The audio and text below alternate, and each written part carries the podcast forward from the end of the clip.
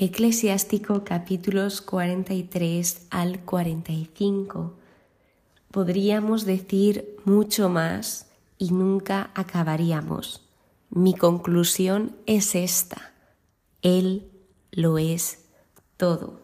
Nos encontramos en unos capítulos donde se va narrando la sabiduría en la historia y en la naturaleza en este capítulo, en especial en el 43, se encuentra hablando de la naturaleza y nos va haciendo un recorrido por todo el universo. Lo que está haciendo este capítulo es invitarnos o invitar al lector a reflexionar sobre la grandeza de Dios a través de su obra en el universo, además de invitarlo a agradecer por sus maravillas en la creación. Entonces, primero empieza con el sol, continúa con la luna, las estaciones del año, fenómenos naturales, nos dice que la luna se hizo para marcar los tiempos, luego nos habla también de las estrellas, del arco iris. Y ya habla de una forma más genérica de las maravillas de la naturaleza, donde se nos dice que éstas proclaman la gloria de Dios se dice, gracias a Dios su mensajero tiene éxito y gracias a su palabra todo está en su sitio. En cada apartado nombra la palabra, por ejemplo, en el sol nos dice que la palabra dirige su rápida carrera y en las estrellas nos dice que se mantienen fijas según la palabra del Señor. Va destacando que ésta tiene gran importancia en la naturaleza y nos sigue presentando al Señor porque poco a poco, a pesar de que va hablando de la naturaleza, te va presentando a su Creador. Dice, el Señor es temible, inmensamente grande, admirable su poder. Y el versículo 32 creo que define muy bien parte de la obra de Dios. Cosas más grandes que estas aún permanecen ocultas, pues nosotros hemos visto solo una parte de sus obras.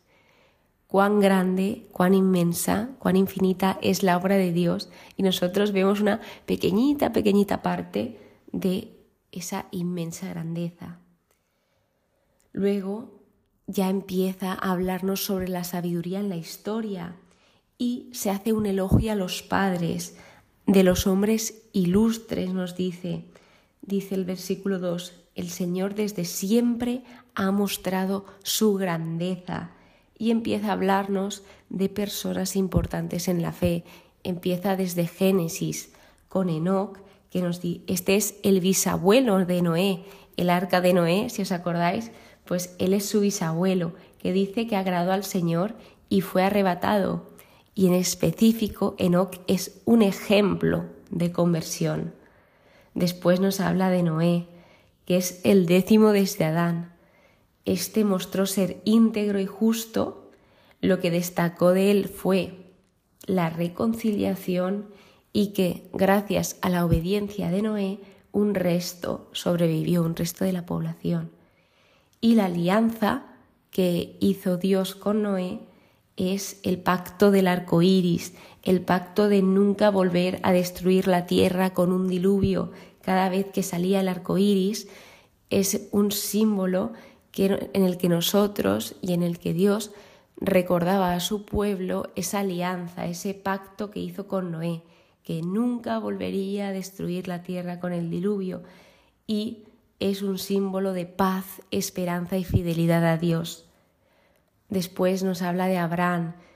Se dice que es el padre insigne, que éste guardó la ley del Altísimo, que estableció una alianza y que en la prueba demostró ser fiel. Se destaca mucho la fidelidad en estos padres, en estas figuras tan ilustres y nos dice que Dios le prometió bendecir, multiplicar, exaltar y darle.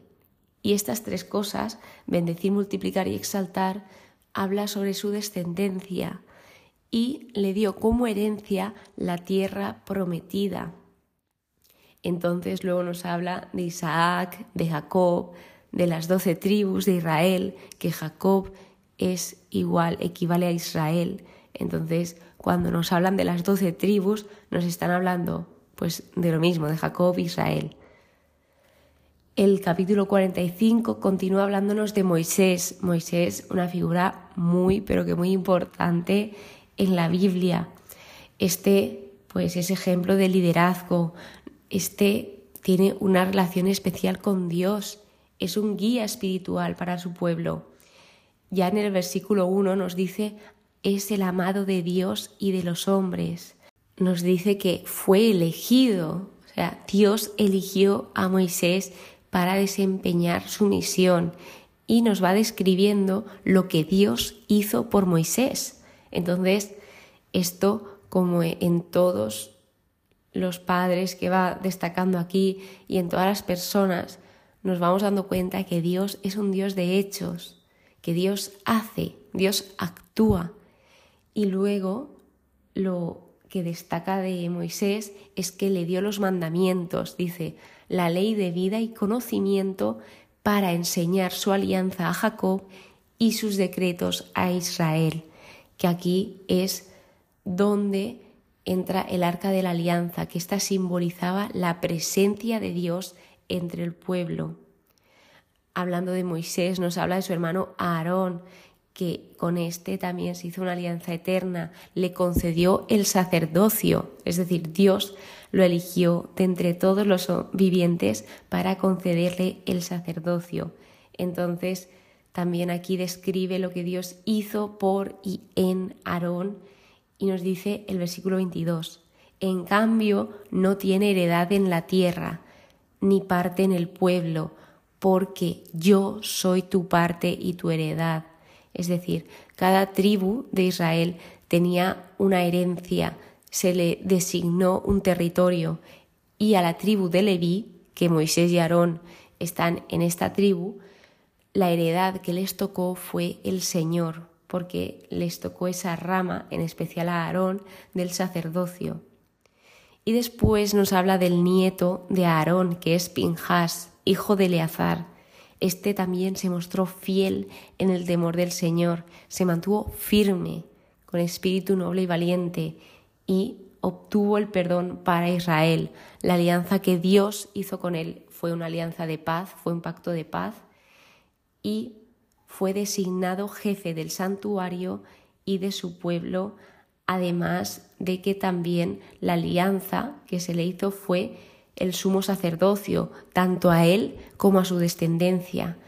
Y por último, se nos dice un versículo que es, que Dios os conceda la sabiduría del corazón para juzgar a su pueblo con justicia. Por lo tanto, lo que está haciendo en este capítulo y básicamente en todos los que hemos ido indagando es resaltar la justicia de estas personas y su relación especial con Dios. Cada uno tiene algo diferente, al igual que nosotros, cada uno tenemos algo único y una relación única con Dios. Y ninguna es mejor ni peor, cada una es única.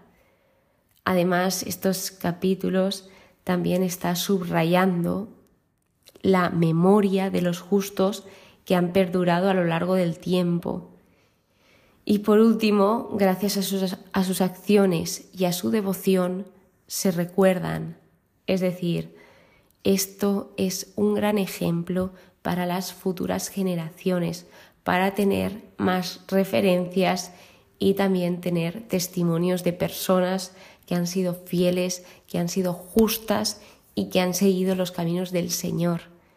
Su testimonio, su vida, y vemos que ellos también pues han sido personas como nosotros y que se han caído y se han levantado. Entonces, de esto tratan estos tres episodios, ese gran recorrido por la naturaleza, por la historia, pero siempre teniendo en mente la sabiduría, la grandeza del Señor. Muchísimas gracias por estar aquí, muchísimas gracias por escucharme. Espero que pases muy pero que muy buen día y que Dios te bendiga.